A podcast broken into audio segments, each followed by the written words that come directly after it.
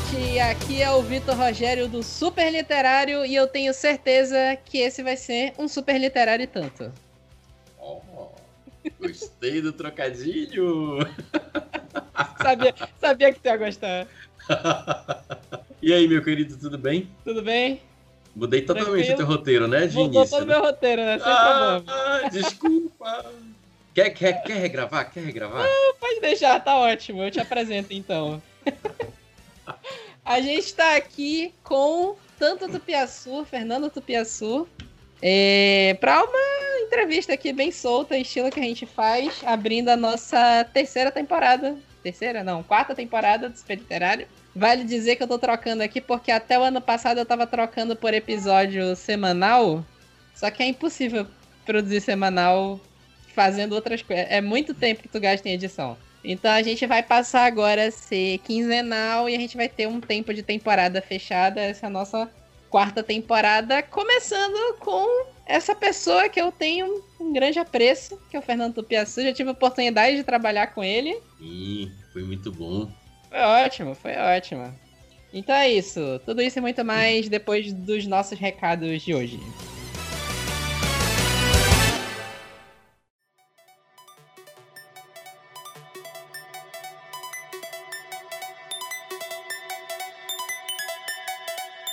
Fala pessoal, vamos para mais uma semana de recados. Sempre lembrando para vocês seguirem a gente no Super Literário em todas as redes sociais: Instagram, Twitter e Facebook, é tudo arroba Super Literário. Para vocês ficarem sabendo das nossas novidades, tá vindo muita novidade legal por aí.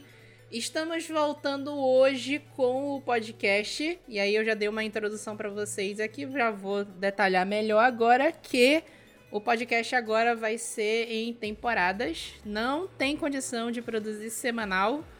É, ano passado vocês viram, a gente falhou vários domingos de publicar o podcast, a gente não conseguiu fazer. Então a gente vai diminuir o ritmo para tentar trazer um conteúdo melhor, um pouco mais organizado do podcast. Então a gente tá agora quinzenalmente, começando hoje, 7 de fevereiro. O próximo episódio vem no dia 21, no outro, daqui a dois domingos. E é isso. A ideia é que a gente tenha uma temporada fechada com 22 episódios, quinzenal, mas é o mesmo podcast de sempre que vocês já estão acostumados. E é isso. Acompanhem a gente. Agora vai, a ideia é que saia mais certinho o podcast a cada dois domingos. E que vocês possam esperar melhor o horário, porque às vezes a gente sai meio no aleatório, às vezes não sai no domingo. Então a ideia é que a gente consiga organizar melhor essa entrega do episódio e o horário. O último episódio que a gente publicou ano passado foi falando de universos desgraçados e a gente recebeu um e-mail do Décio Lima de Ananindeua que ele falou aqui pra gente no podcast, né? A gente discutiu sobre a possibilidade de ter um kaiju em Belém do Pará. E a gente falou sobre que no filme, né, no Círculo de Fogo, eles têm bunkers públicos e bunkers privados e que nos bunkers públicos em geral o pessoal se fode, né? Porque o, o Kaiju consegue quebrar tudo e invadir lá e matar uma galera. E ele fala aqui que o bunker público que a gente tava falando que é escroto é o bunker de Hong Kong. Então a gente tá mais fudido ainda, porque o, o, o, o bunker de Hong Kong público foi invadido. O de Hong Kong. Agora imagina um, um bunker em Belém público, né? Ok. Então é isso, a gente, tá, a gente tava fudido de qualquer forma, Desce. Obrigado. A gente já tava, como a Renata falou, a gente, tá, a gente já tá fudido aqui sem Kaiju. Com Kaiju já era, né? Não tem nem o que fazer. Enfim, é isso. É, se vocês quiserem mandar sugestões, elogios, críticas, o que vocês quiserem sobre o podcast, vocês podem mandar pra gente no revista superliterário.gmail.com ou em qualquer uma das nossas redes sociais, como eu falei lá no início, tudo super literário. E é isso, fiquem aí com o nosso bate-papo com o Tanto Tupiaçu. Espero que vocês gostem. Valeu, até a próxima.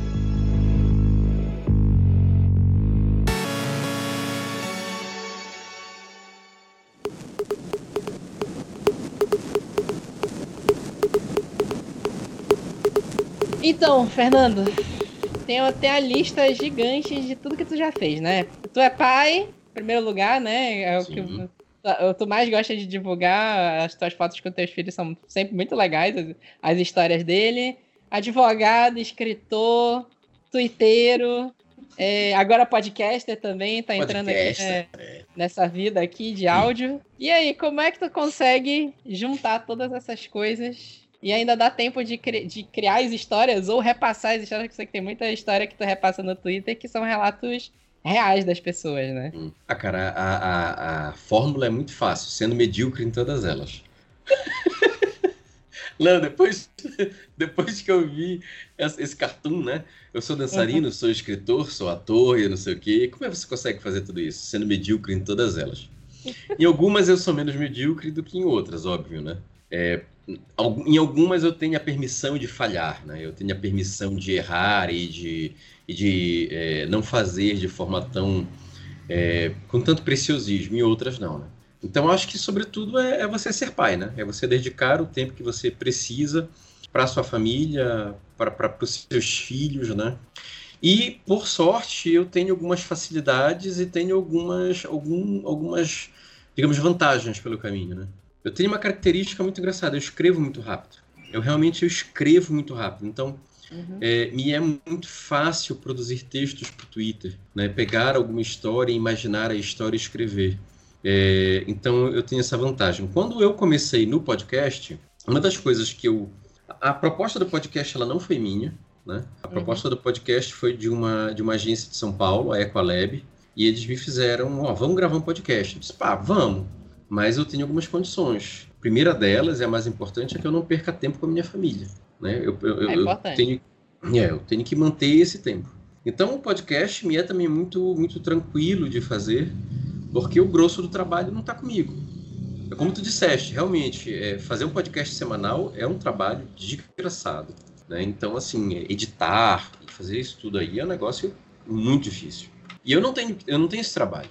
O trabalho que eu tenho é fazer a locução, é selecionar as histórias e fazer a locução, porque eles me entregam tudo roteirizado. Então é, é muito simples desse ponto. Né? Uhum. Mas é isso, cara. Às vezes você vai tendo que deixar de lado uma coisa, deixa um pouco aqui, pega um pouco ali e vai fazendo, tentando o equilíbrio sempre, né? E assim você consegue fazer alguma coisa.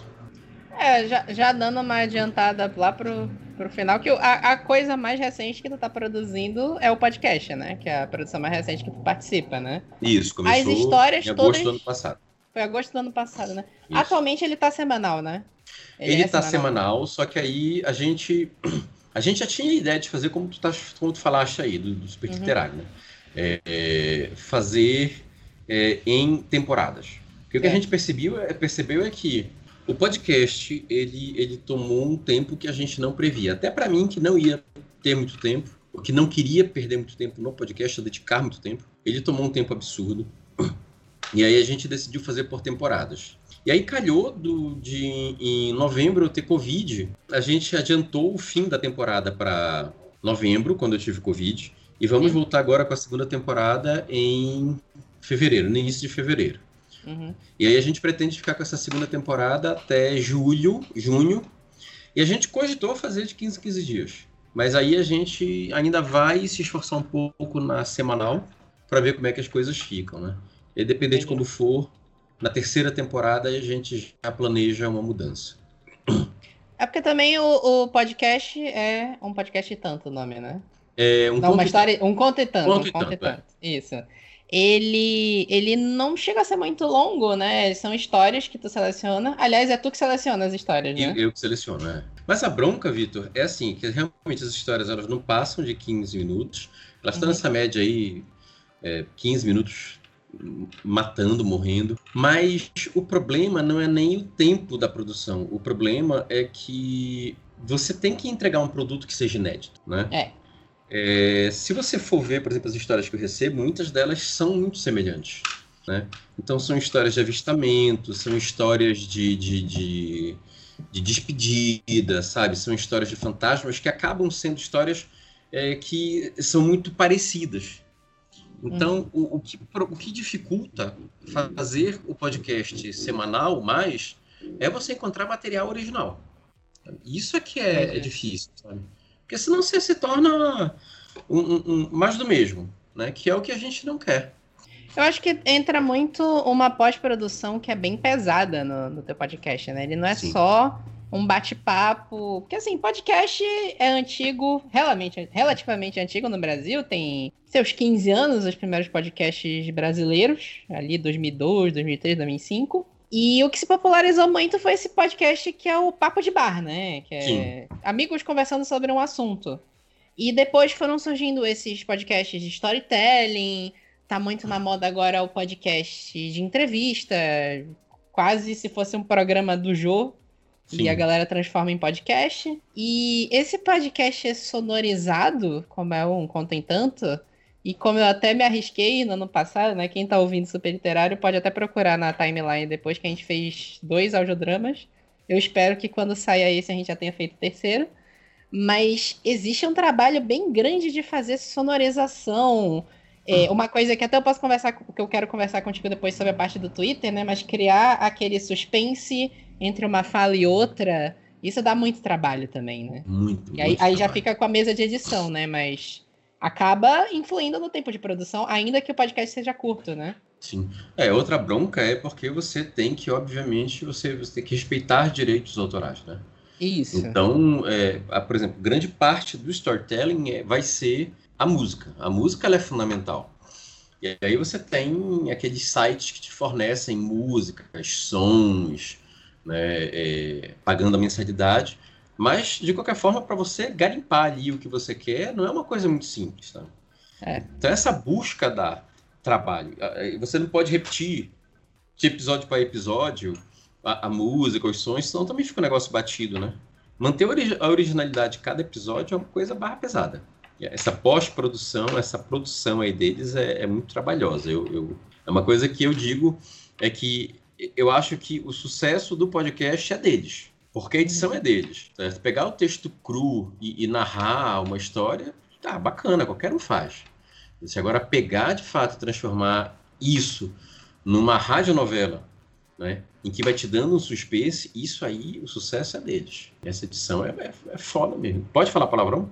Pode, à vontade. Ah, tá. Perfeito. Legal. Vontade. A única coisa que a gente evita aqui é falar mal dos outros. Ah, mas, vezes, mas muita gente fala mal, aí a gente pensa se vale a pena deixar na edição ou não. Tá bom, eu vou tentar me controlar então. mas pode falar à vontade, qualquer coisa eu tiro depois. tá bom. Bem, quem estiver ouvindo aqui já sabe que pode ser que tenha tido mistério e vocês não vão ouvir. A gente pode estar é, tá falando é. mal de vocês da, da, da agora em diante e vocês jamais saberão. Olha aí. Magia da edição que a gente tava falando agora, né? Verdade. Isso que tu tá falando sobre direitos autorais é interessante, que é um negócio que também eu acabei de me aventurar em audiodrama, achava que era muito mais fácil de fazer do hum. que eu achava que era difícil, só que eu não achava que era tão difícil quanto acabou sendo, né? E tem toda a coisa de além de tu procurar música, procurar a parte dos efeitos sonoros mesmo. Sim, sim. O, o Um Conto e Tanto tem muito o, o efeito sonoro que cria o suspense na tua fala. Sim. Que é, aliás, um, um dos ouros da, do suspense que tem em cada episódio. Ou, como tu falou, né? Nem todas as histórias são de terror, são de visagem. Tem um, um clima que é passado pela edição e muito pela tua fala também, né? Sim. A, a locução tem. A tua locução tem um trabalho muito bom nisso, né? É. E, e assim, é, é, quando você começa a descobrir que o trabalho é muito maior, né? Uhum. Por exemplo, até eu conseguir chegar no microfone perfeito, né? No, no, no, equipamento perfeito, porra, eu penei muito. Esse microfone que eu estou usando, eu comprei e disse, ah, vai ser uma coisa para remediar, é um microfone da Microsoft. É, que, porra, no início foi fantástico. Aí quebrou do nada, cara. Aí você começa a procurar equipamento e tal. E quando você compra o equipamento, você vai gravar na sua casa. Aí tem esses motoqueiros desgraçados. Aí você descobre o seguinte: eu só posso gravar em casa depois de meia-noite uma hora da manhã, que é quando diminui o fluxo. Aí você morre de sono. É. Né? É, agora, semana. Acho que mês passado, eu fui gravar um episódio aqui. Cara, eu não sei o que acontecia. Porque tem um cachorro aqui da, da vizinhança que não parava de latir, cara. É, eu sei como é. o microfone pegava o cachorro de tudo que era a forma que eu fazia. Eu não consegui gravar por causa do cachorro. E aí hoje eu descobri, por exemplo, aos poucos você vai se ajeitando, né? Agora eu estou gravando lá no canto coworking. Que eu descobri que as salas deles têm isolamento acústico. Uhum. Então eu fecho duas horas, dá 100 reais duas horas, 50 reais a hora. levo equipamento, monto lá e gravo quatro, cinco episódios. Vai até a concentração da coisa, né? É, então, assim, então as coisas vão entrando no eixo, né? E eu espero que cada vez mais elas, elas, elas se regularizem para que a gente consiga ter essa constância de um por semana. Até porque eu imagino que a quarentena atrapalha um pouco. A quarentena, a pandemia, né? A quarentena não tem mais, né? Mas a, a pandemia atrapalha um pouco isso também, né?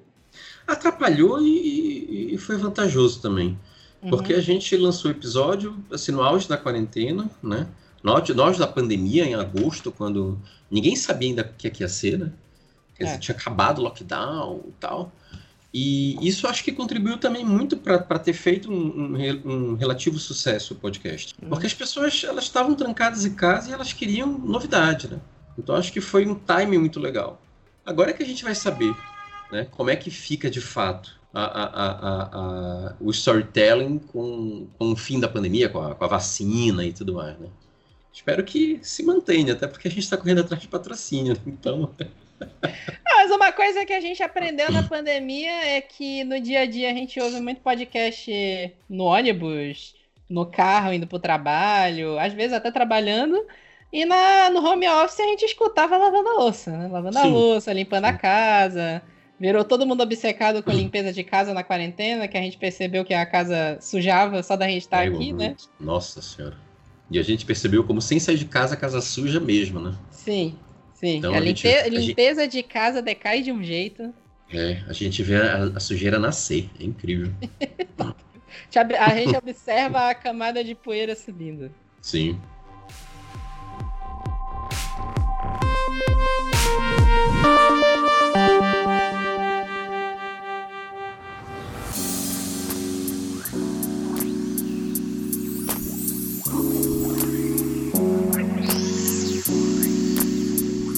Tá, eu quero conversar sobre outro assunto contigo. Tu tem livros publicados também, né? Essa tua parte autor, além de tu também ser. É, tu ter colunas, né? Tu tem algumas colunas periódicas, né? Sim. É, eu tenho um livro publicado, chama Ladir vai ao Parque e Outras Histórias. Eu já te dei esse livro? Não, ainda não. É, então isso é uma falha que eu tenho que consertar rapidamente. Ele foi lançado em 2016. Não, ele foi. É, em 2016 eu ganhei um prêmio da Fundação Cultural do Estado do Pará, e ele foi publicado de fato em 2018. Né? É, é, um livro de contos, não são necessariamente contos de terror, horror, mas são contos fantásticos, né? Uhum. E aí, desde então, eu não publiquei nada. Eu relutei muito a publicar esse, com esse livro. Esse livro tem textos de 2011 em diante. E eu nunca, nunca, nunca é, criei vergonha na cara para correr atrás para publicar, né? E acabou que em 2016 eu disse, ah, eu vou tentar publicar e se não, não der, eu vou esquecer isso. Aí participei do concurso, ganhei o prêmio e ele foi publicado. E aí, fora isso, atualmente eu estou escrevendo para a revista Live, que era a antiga revista Léo Moreira, que tem circulação aqui em Belém, e, e para o Liberal. Né? Eu tenho uma coluna aos domingos no Liberal, mas na verdade em revezamento, né? Uhum. É, no domingo eu escrevo, no outro não. Aí também escrevia no Papo de Pai, só que eu também comecei a achar complicado e eu tive que optar por, por onde escrever, né? Aí uhum. abri mão do Papo de Pai, que também é uma pena para mim. E aí, depois comecei a escrever no Twitter e acabou que apareceram depois várias propostas para escrever, né? Para conhecer o trabalho e tal. Aqueles fios de, de terror no Twitter acabam chamando uma certa atenção. E aí eu acabei recebendo o convite de uma amiga que tinha uma editora, mas a editora dela só trabalhava com revistas, ela editava a Tropo, a própria Léo Moreira, né? E ela queria passar a, a editoração de livros. Né? E aí ela me convidou para me associar com ela. Então hoje eu sou dono de uma editora. Oh! Ah, legal. Pois é. E a gente está começando a pensar em catálogo, em, em lançamentos. A gente, óbvio, está indo muito devagar, porque você ainda não tem a possibilidade de é, ter a plenitude das funções de uma editora sem lançamento de livros, sem aquela noite de autógrafos, né? Uhum. Mas a gente já está com muita coisa planejada para 2021. É a Lettera, o nome da editora. Uhum.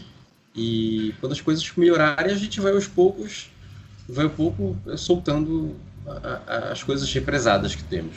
Entendi.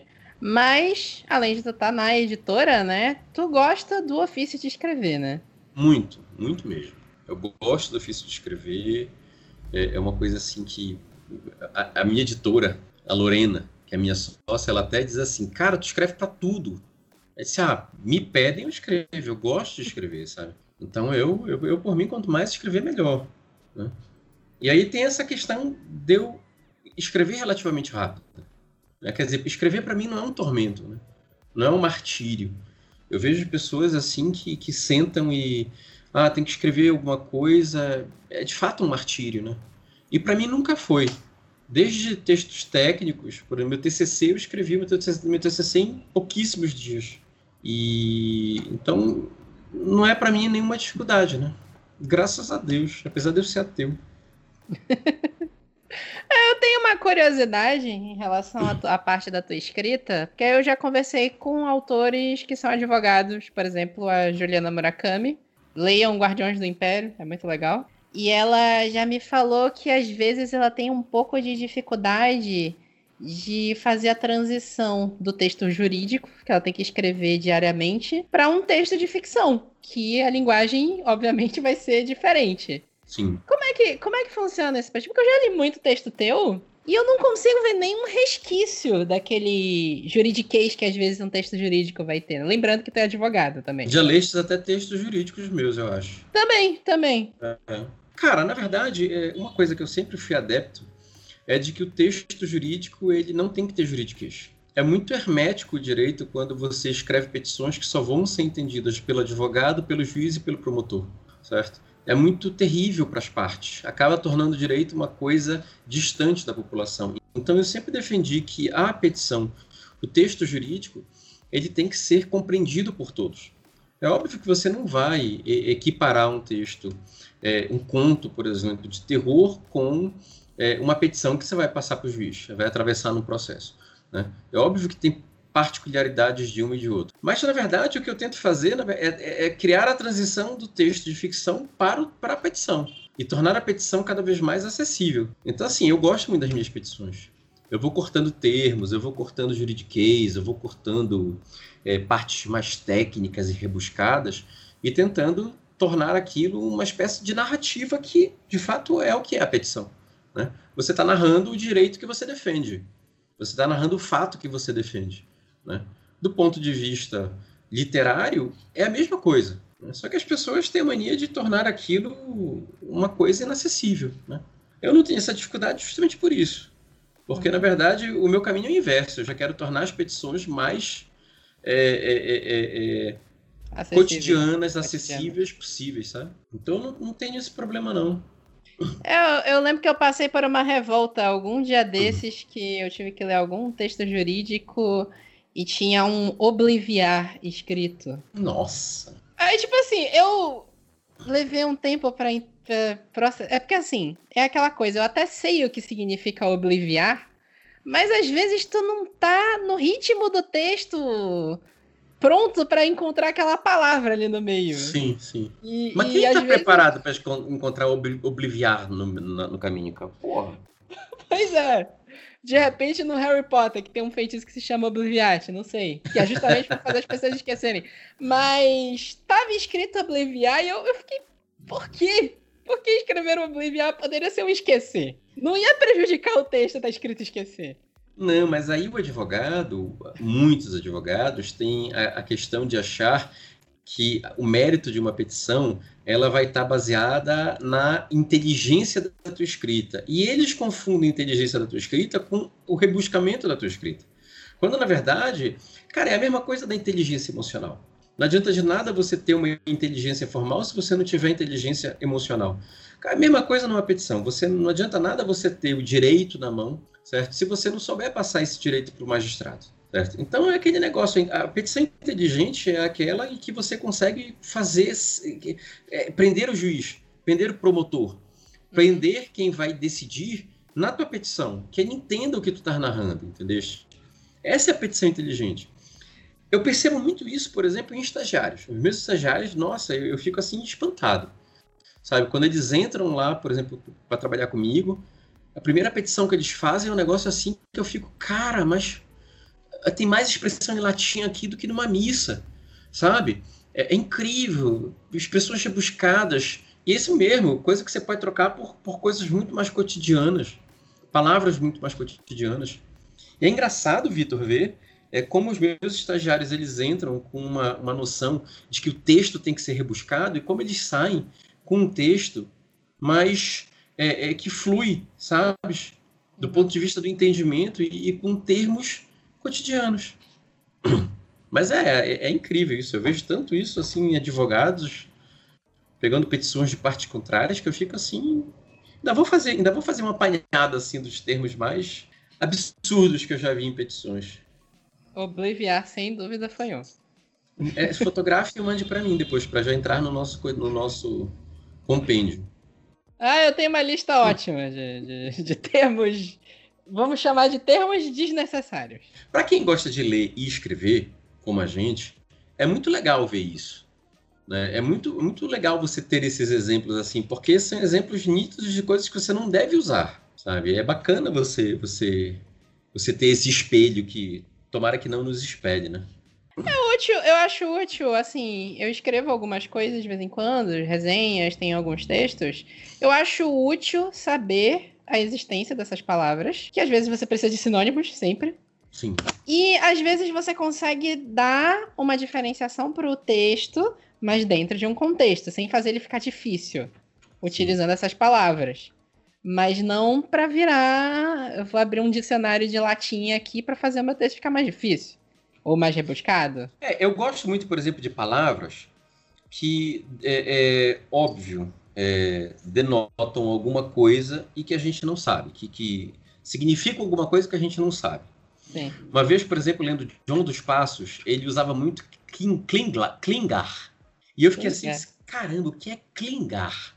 né? E aí depois eu descobri que clingar é aquele som de bater no ferro, né? Nossa. Então é o, o, trem ele clinga no trilho, né? E aí disse, cara, bacana, essa palavra é linda, porque de fato, né? Quer dizer, ó, o cadeado clingou no portão de ferro, né? Então, assim, essas palavras eu acho elas legais e eu, eu até coleciono algumas delas. Mas eu não necessariamente utilizo, né? O espaldar da cama. Minha mãe costuma dizer que tudo tem nome. Né? Tudo, uhum. tudo, tudo tem nome. É a gente só não sabe os nomes. E esses nomes me afeiçoam, mas não necessariamente para usar, né? mas para realmente ter o conhecimento de que eles existem. Que nem o Dudu. É. Já existiu e, tipo, não interessa para mim saber que o Dudu já existiu e não existe mais, mas é legal saber que ele estava lá, bonitinho. Seria legal ter Dudões hoje em dia. Seria muito legal, cara. O Dudu era um bicho muito bonito, né? Era. Conversa é ótima, né? Não, eu ia dizer que é, essa coisa da. Uma palavra que eu não conheço é legal, tipo, tu ler, sei lá, um apólogo do Machado de Assis. Hum. E aí tu bate a curiosidade e pergunta: o que, que é um apólogo? E não um obliviar, um obliviar que poderia ser um esquecer. É, agora, por exemplo, o último livro que eu li foi O Pavilhão dos Padres, uhum. que conta a história de um pavilhão é, em Dachau, no campo de concentração nazista, onde os padres, todos presos pelo nazismo, foram presos. Né? E, cara, é, esse livro foi assim, fascinante para mim, porque você descobre tanta denominação de padre, tanta hierarquia de padre, tantos, tantas palavras novas, sabe? Uhum. Que às vezes estão no teu dia a dia e tu não sabe. Arcipre, arcipreste, né? E aí, é, tá aí, o que é um arcipreste? O que é um arcipreste Manuel Teodoro? Né? Que é uma rua aqui de Belém. É, realmente. E, pois é, aí eu fui descobrir, ah, é o padre mais antigo de uma paróquia. Nossa. E aí, é, isso foi bacana, porque eu passei o livro inteiro lendo e pesquisando as palavras, né? Pô, denominações de padres é, é, albaneses, gregos, russos. É, isso é bacana. Que nem o Dodô. Que nem o Dodô, né? Ou então, uma coisa que eu me deparo muito com essa, sei lá, dificuldade de entender os nomes. Hum. Livro de romance histórico, por exemplo. O Bernard Cornwell, que é um, um romancista histórico, ele é historiador e ele faz toda uma pesquisa antes de escrever um livro para acertar nome de armas, por exemplo. Caramba. Então foi lendo ele que eu descobri o que, que era um trebuchet. O que é um que trebuchet? É uma, é uma aquela catapulta que tem uma que tem uma corda Aquela que é ah, feita de madeira que tu puxa e ela dá um, um arco para arremessar alguma coisa. Já vi. Isso é um trebuchet. E hum. que depois. Porque também. Isso tá fugindo totalmente do papo, né? Não, mas tá maravilhoso. A coisa do trebuchet é uma arma por causa do Bernard Cornwell e que a, brasileir... Bra... a portuguelização de trebuchet é trabuco. Olha, sério? Sério. Que bacana, cara. É, são, são coisas que a gente não, não se percebe mesmo do dia a dia, né? De onde é que vem trabuco, né? É. Trebuchet. Gostei. Trebuchet parece quando a gente fala que tá em boucher. Eu falo pra parecer mais chique que eu estou em boucher. Ou em budget. do inglês. Em uhum. Pois Sim, é. Vamos, vamos voltar pro nosso vamos... tempo. vamos voltar, né? Tu tá, como tu falou, né? Tu, tra... tu tá vendo o trabalho numa editora, tu tem um livro publicado, tu publica os artigos, né, periodicamente, e o Twitter mas eu quero deixar o Twitter pro final. Ah. E tu tá pensando em alguma publicação, em algum livro no momento? Tem alguma coisa na tua cabeça? Tá produzindo alguma coisa? Cara, então, a gente agora é, tá pensando na publicação de um livro com as histórias do Twitter, né? Então, pegar aquela, aqueles fios do Twitter de terror e adaptar para a feitura de um livro. E eu tenho contos também, ainda da época do, do, do, do primeiro livro, que eu estou trabalhando neles para pensar também em publicar.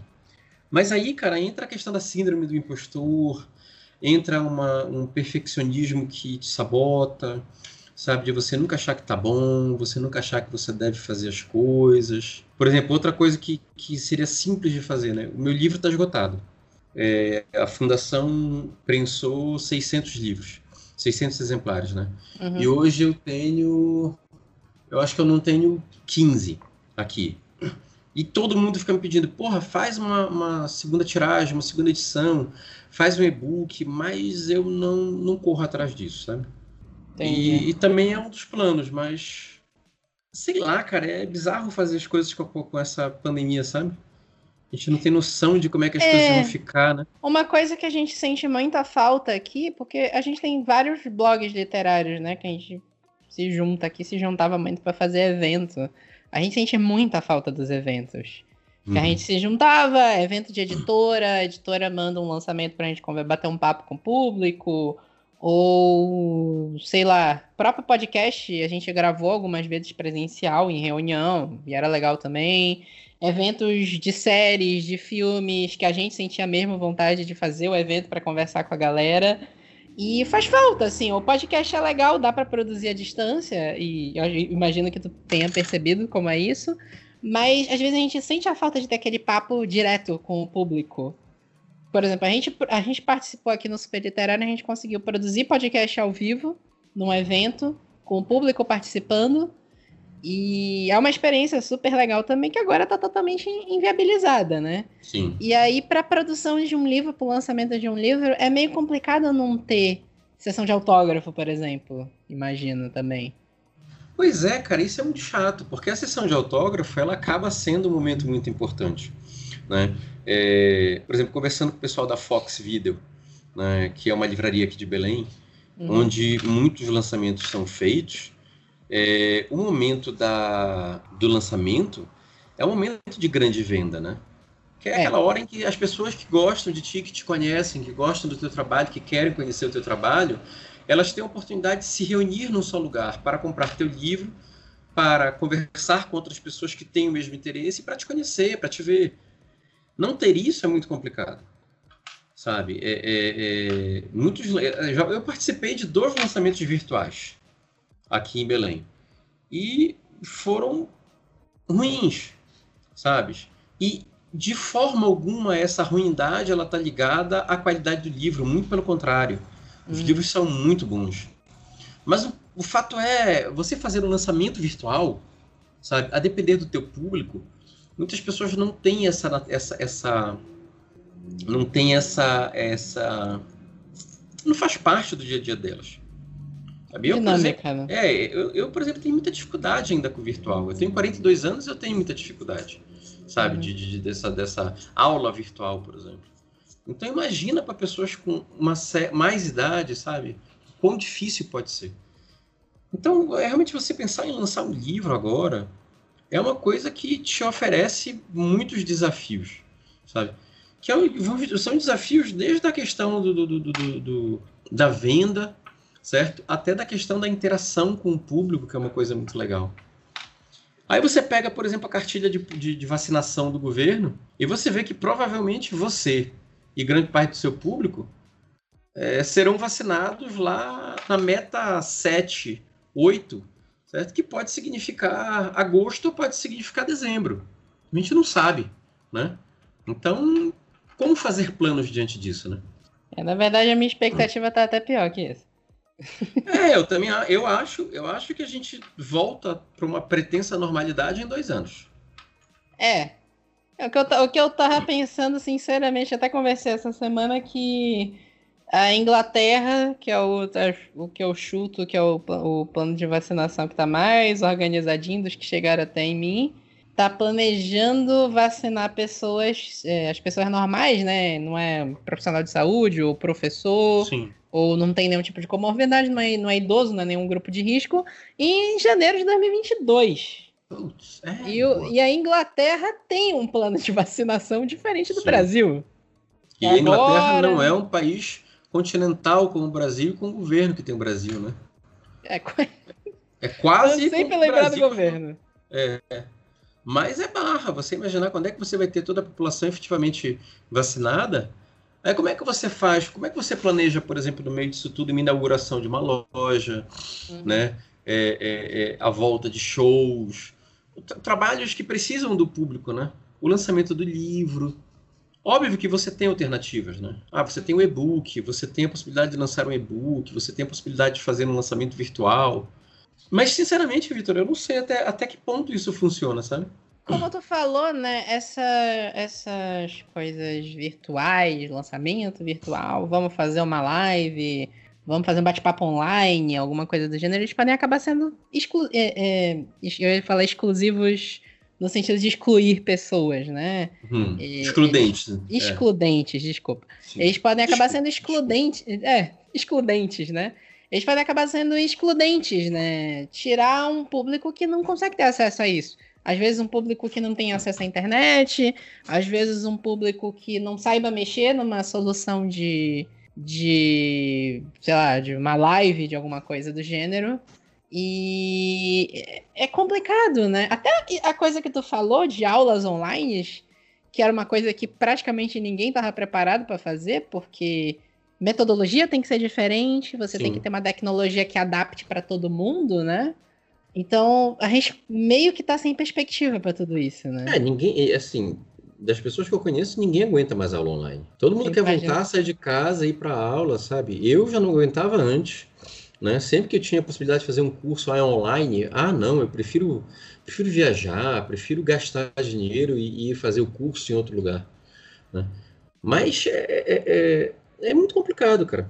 Eu fui, no auge da pandemia, eu fui contactado por uma agência em maio, que eles iam fazer o lançamento de um livro, certo?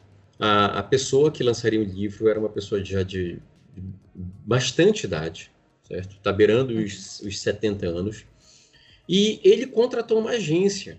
Diante da impossibilidade de você fazer o lançamento presencial, no meio do lockdown, ele contratou uma agência para fazerem aquilo a agência me procurou, eles estavam procurando pretensos influenciadores digitais que pudessem trabalhar, no, que, que tivessem uma, uma puxada mais literária para participar do lançamento. E na época eu, eu, eu desrecomendei, eu disse, gente, se vocês tiverem a possibilidade de segurar o livro e não lançarem, façam, certo? Eu, sinceramente, não, não acho que seja uma boa. E aí eu acabei que, diante da minha sinceridade, eu, eles nem me procuraram mais, né? Cara, o livro foi lançado e eu, eu, sei depois, porque a pessoa da agência me falou, eles não conseguiram vender nem 40 unidades, cara. Sabe? A live de, de lançamento que teve influenciadores. Cara, o cara gastou, o cara gastou quase 20 mil reais para lançar o livro só com agência, influenciadores e estratégias de marketing digital. E não vendeu. Tanto que depois uma outra agência aqui de Belém me, me procurou e eu acho que eles nem fizeram depois. Né? Porque você começa a perceber que não, não rola. Não rola mesmo, sabe? Uhum. É uma pena. Precisa ser pensado, né? Porque eu não sei, eu não tenho conhecimento para dizer assim, ah, Não tem nenhum tipo de evento que possa ser convertido para online, né? Sim. Mas a gente teve ano passado, eu tô meio bugado de falar ano passado, 2020. É, ano passado para mim ainda é 2019. 10 an anos atrás, para mim, ainda é anos 90, né? Eu tô meio uhum. bugado que eu vou fazer 30, mas beleza. e, e ano passado a gente teve uma cacetada de evento que foi tudo cancelado. E alguns viraram eventos online, alguns foram bons e alguns foram terríveis.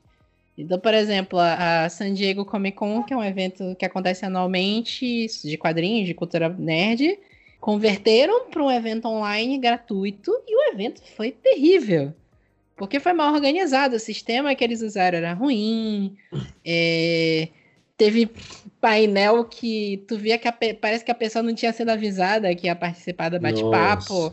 A pessoa puxava do celular na hora, a live, parecia que ela tava andando na rua fazendo compra, resolvendo qualquer coisa que fosse. Caramba, bicho. Então, mas por outro lado, a gente teve um evento tipo a CCXP, que teve aqui, do, que é a do, a do Brasil, e a, a, da DC Comics, que é a, a, editora do Batman, do Superman, que eles fizeram eventos online que foram um sucesso que a galera adotou, entrou todo mundo online, todo mundo surtou com os anúncios e, e, e acabou funcionando bem. Só que Sim. a questão é assim, é tudo muito novo, né? Sim. Não tem fórmula para você converter um evento online.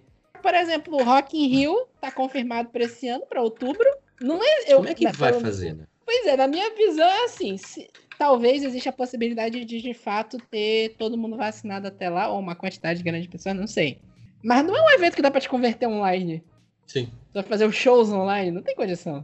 É, o melhor, melhor evento de lançamento de livro que eu fui, o livro tá até aqui me olhando, que eu, tá na minha lista de leitura, que é O Sorriso do Leão. O Sorriso do Leão... Carzaro, isso. É, Leonardo Carzaro. Tá na minha lista de leitura. O, o, o Sorriso do Leão foi legal porque ele foi muito pequeno, né? Então, quer dizer, você tinha pessoas que podiam falar, se eu não me engano. É, e outras que só podiam assistir. Então, acabou sendo um grande bate-papo sobre literatura. Né? E foi muito rápido, muito rápido. Ele não demorou nem 15, 15 minutos. Né? Então, assim, foi uma fórmula que eu encontrei. Eu acho que essa fórmula ela funciona bem. Você chama oito pessoas, põe eles numa espécie de live, né? Outras pessoas podem entrar e ouvir aquele bate-papo sobre livro, literatura, sobre livro específico, né? E uma coisa que não demora muito, porque senão realmente as pessoas não se prendem, né? Sei lá, eu acho, eu acho que eu tenho esperança, Vitor, sério, de que a fórmula não precise ser encontrada. Porque antes disso a gente já vai voltar à vida normal. Pelo menos até a próxima pandemia. Espero, Espero, que, que dure assim. mais 100 anos, né? É, pois é.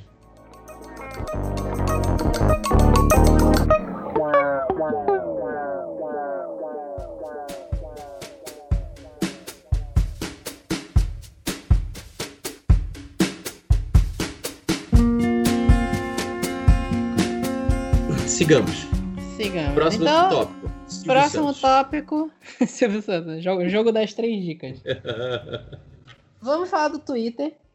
Vamos. Que acho que é a parte que todo mundo que tá ouvindo a entrevista tá esperando, né? Aê! o que eu queria te perguntar sobre Twitter é: tu entrou no Twitter e eu imagino, até onde eu entendo, que tu não planejou que o teu Twitter se tornasse o que se tornou, né? Tu chegou publicando as tuas histórias, relatos. Tu tinha muito relato do teu apartamento antigo que tinha algumas visagens. visagens. Sim. E aí a galera foi adicionando. Como é que, como é que foi isso? A galera foi chegando e a galera gostou. Depois de um tempo, tu começou a pensar de um jeito diferente, como escrever as coisas. Como é que foi isso? Cara, eu, eu, tinha, eu tenho Twitter desde 2009, né? E eu saí do Twitter justamente porque o Twitter não me parecia uma plataforma bacana para contar história. Eu saí do Twitter antes de você ter as tweets. Então eu não tinha como é é, é, é, é, juntar um tweet no outro, né? E aí eu migrei para o Facebook, o que é uma coisa errada, porque eu migrei, migrei para o Facebook no meu perfil pessoal. Então você, no seu perfil pessoal, obviamente tem limitações de quem você vai aceitar lá, porque é um perfil pessoal. Né? Nunca me passou pela cabeça ter um, um perfil onde eu cantasse as histórias.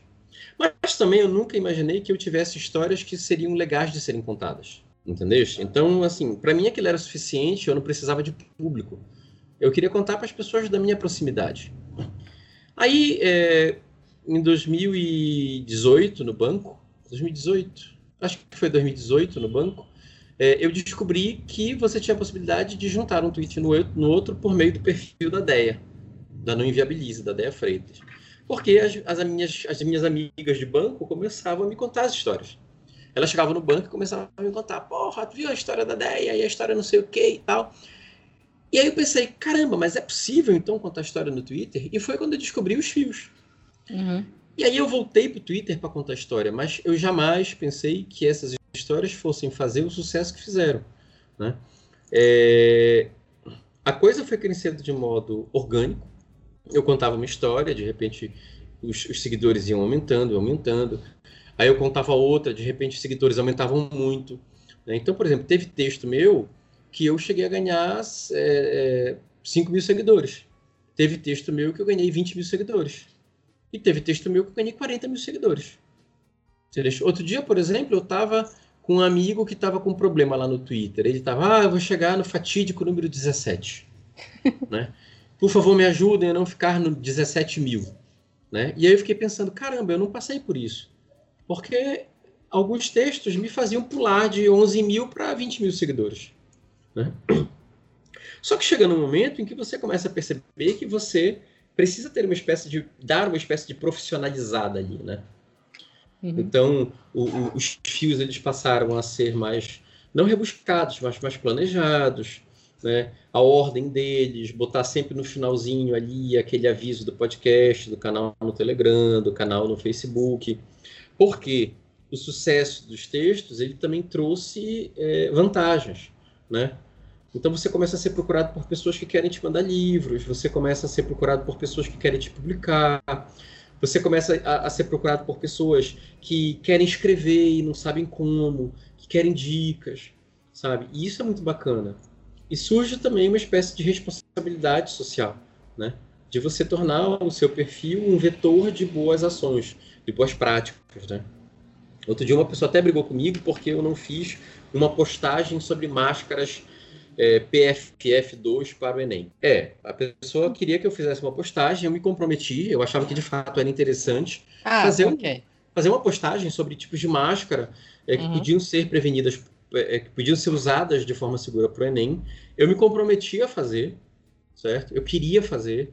Só que, cara, foi num momento hipertenso lá no meu trabalho sabe? Com um bando de coisa acontecendo, com um bando de coisa acontecendo em casa, e você tem cinco filhos, e você tem esposa, e você tem sua casa, e você tem sua família.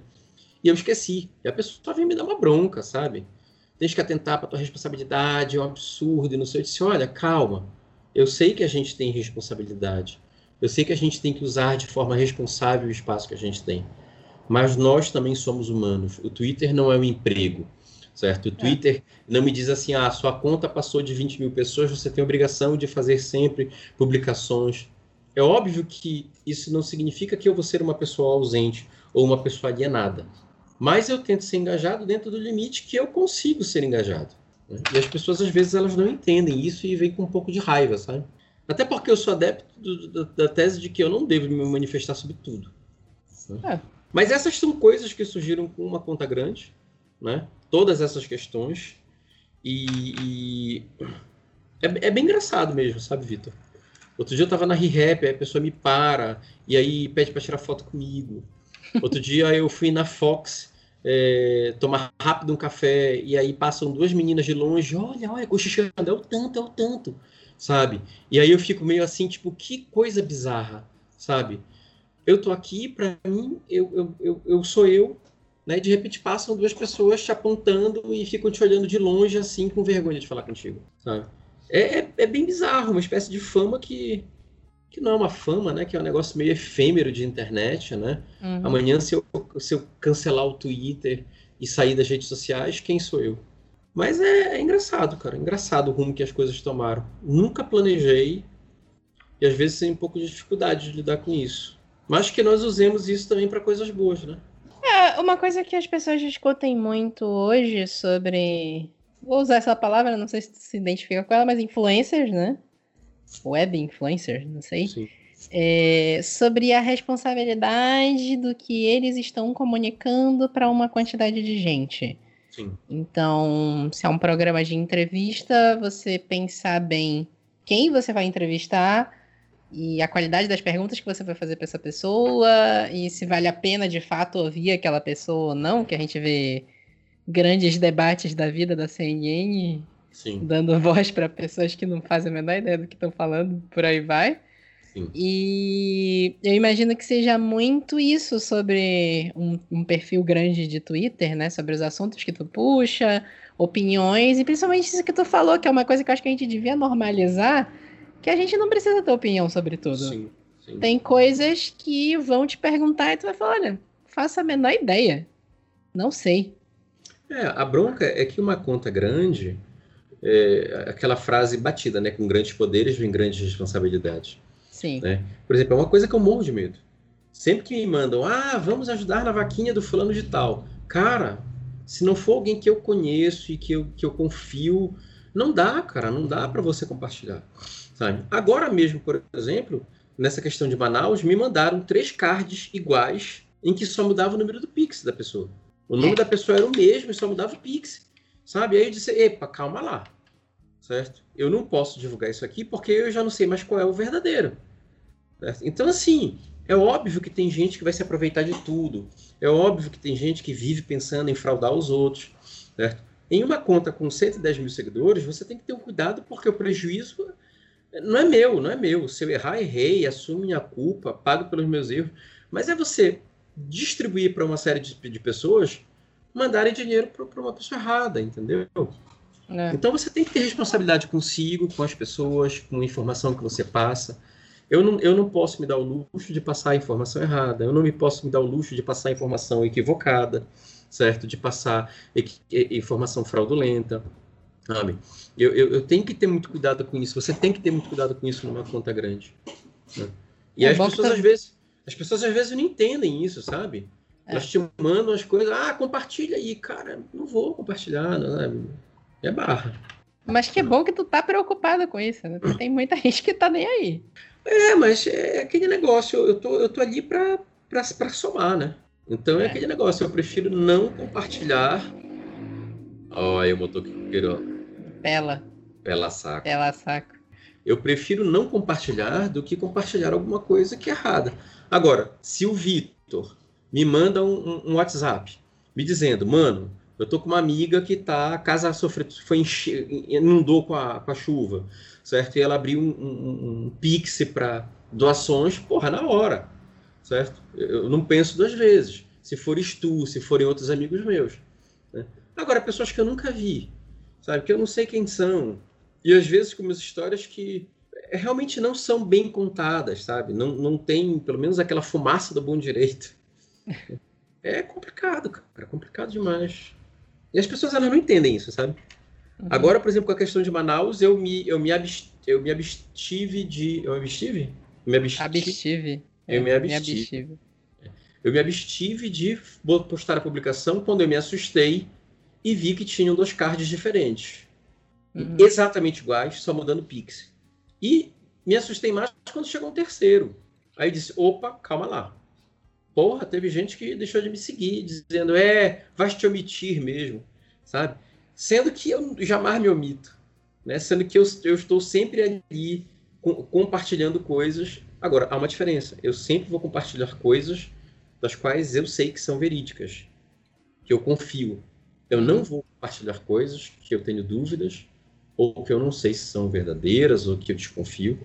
É, eu, eu fiquei meio ressabiado com essa história de Manaus porque chegou para mim conta, assim, eu não tenho como provar que é falso, então Sim. Nem, nem entrei muito no assunto, mas chegou uma conta que era para já estamos juntando dinheiro aqui para ajudar o pessoal de Manaus, que eu tenho 99% de certeza que não era algo para ajudar as pessoas de Manaus. De a, gente, a gente sente, né, Vitor? É.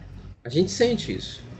Então, aí eu comecei assim, é, pior que eu não conheço essa pessoa aqui, aí da outra que parece ser séria, eu já não conheço também como é que fica no meio disso. Esse é o problema. E é complicado. A internet. É, muito complicado. Aí o é que, é que eu faço? Quando, quando a pessoa me manda uma história, me contando a história, me pedindo ajuda e tudo mais, aí eu vou checando.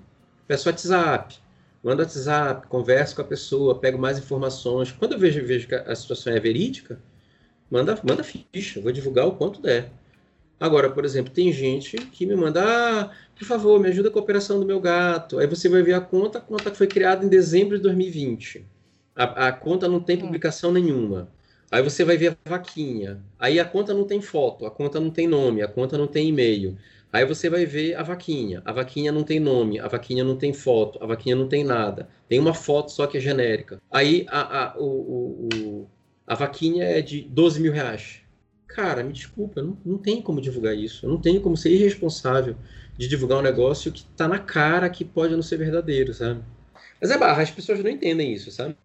Aí é, as é pessoas é te chamam de omisso, é, as pessoas te chamam de omisso. Agora, vamos lá, não é todo mundo, óbvio, né? Dessa uhum. vez a questão de Manaus eu, eu vi duas pessoas. Né? me, deram, me deram follow e tudo mais, né? Cara, uhum. tudo bem, paciência, né? É, é da opinião das pessoas, né? Uhum.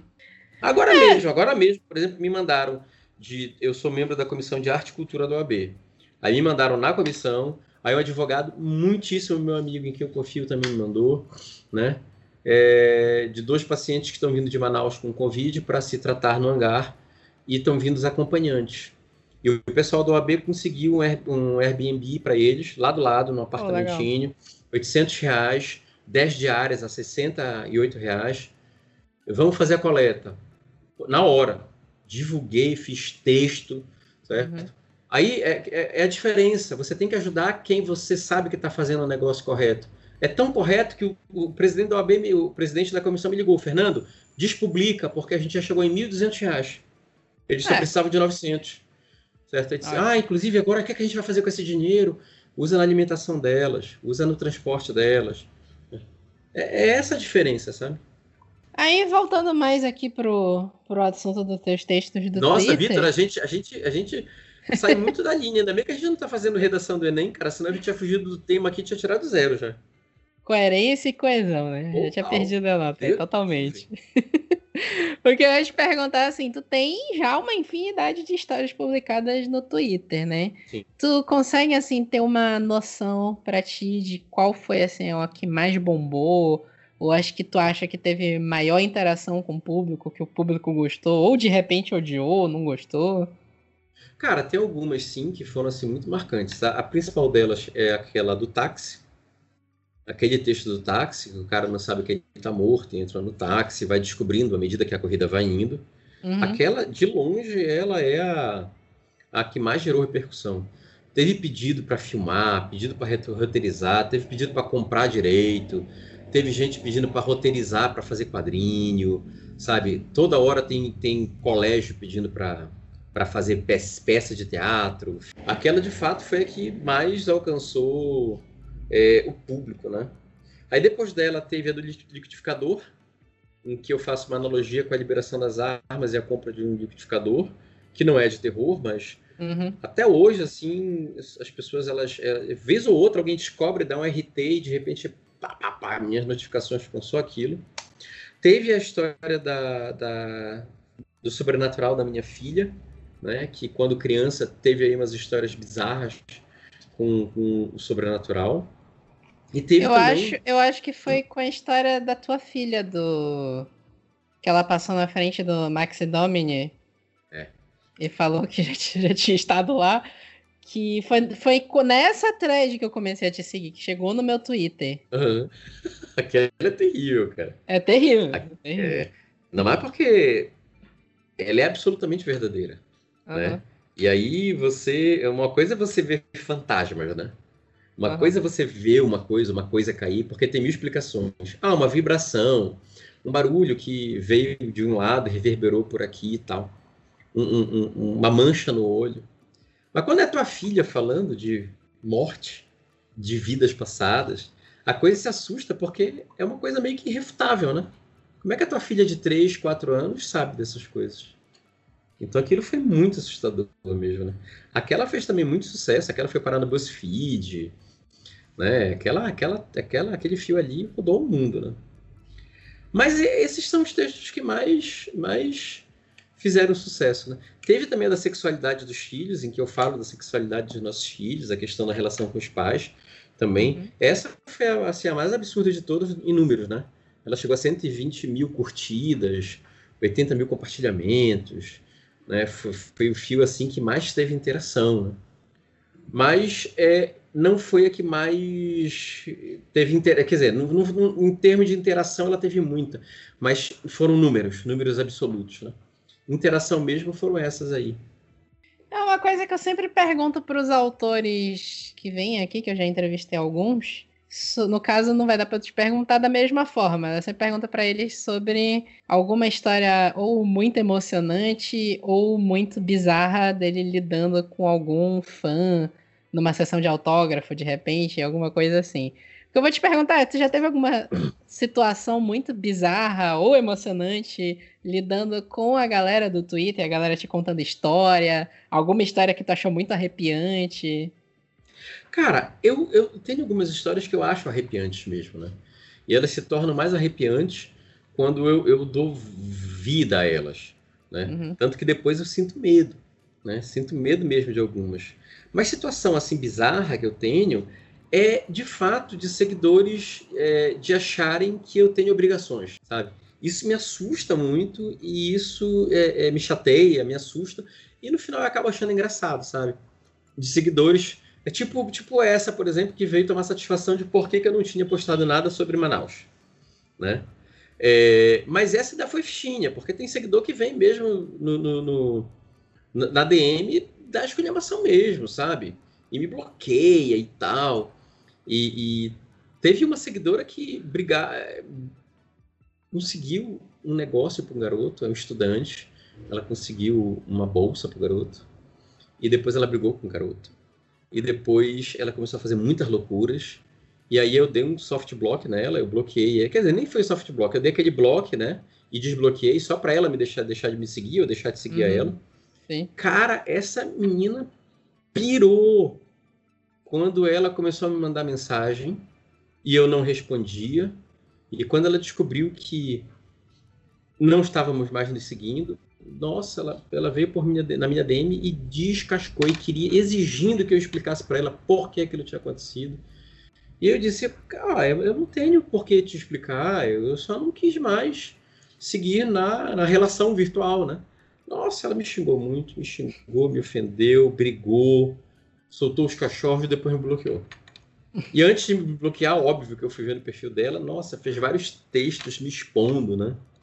Fez uma exposed gigante de mim, que óbvio não deu em nada, porque não tinha nada, né? Uhum.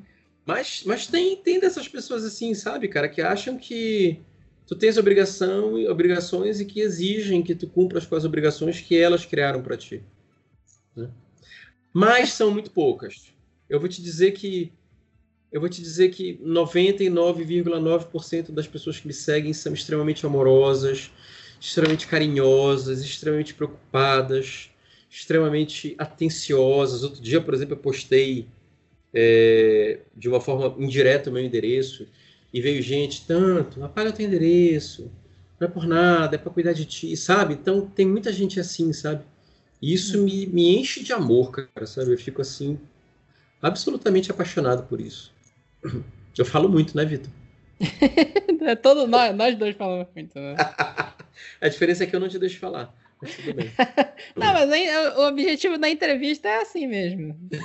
Deixar tá a pessoa solta para falar o que ela quiser. Então agora a, a gente vai combinar uma entrevista que eu te entreviste para tu poderes falar. Ah, perfeito.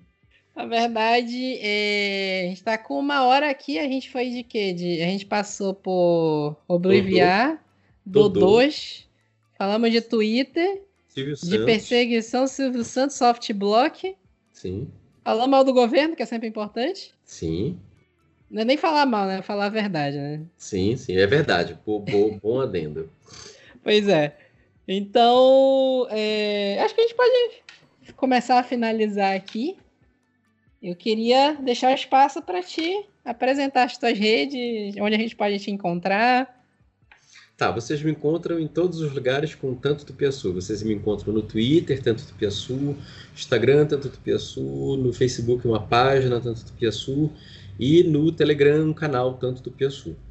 Né? É... Tirando isso, tem um podcast, um Conto e Tanto, que está no Spotify. Atualmente a gente deu uma caída ali na classificação, acho que a gente está em vigésimo do Brasil, mas a gente vai começar a postar agora e as coisas devem dar uma subidinha aí. Uhum. E é isso. Né? O foco está ali no Twitter também, na contação de histórias. Passem uhum. por lá, bora se divertir. É, para quem não sabe, a foto do perfil é o pé de pano. Exato, um pé de pano no fundo azul turquesa. Ou o pé de pano com algumas roupas ou máscaras diferentes. Né? Verdade. A criatividade é ótima. E por fim, Vitor, é sempre um prazer conversar contigo. Eu tô te devendo esse papo desde o Halloween. Foi né? Yeah, é. Só te, ficando doente, compromissos e furos. Não, mas eu é, fiquei é, doente nesse meio tempo também. É, mas é uma alegria estar aqui contigo sempre. Oh, adorei, foi ótimo. Também, também. Então, Fernando, tu queres deixar mais alguma mensagem aí para o pessoal? Só que é um prazer mesmo estar aqui. E é isso. Perfeito. Um beijo. Então é isso. Espero que vocês tenham gostado desse bate-papo. Voltando agora à quarta temporada do Super Literário. Lembrando que é quinzenal, né? Então não vou terminar dizendo que semana que vem tem mais.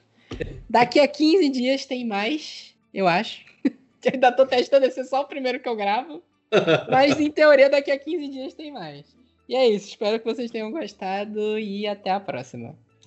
Tchau, tchau.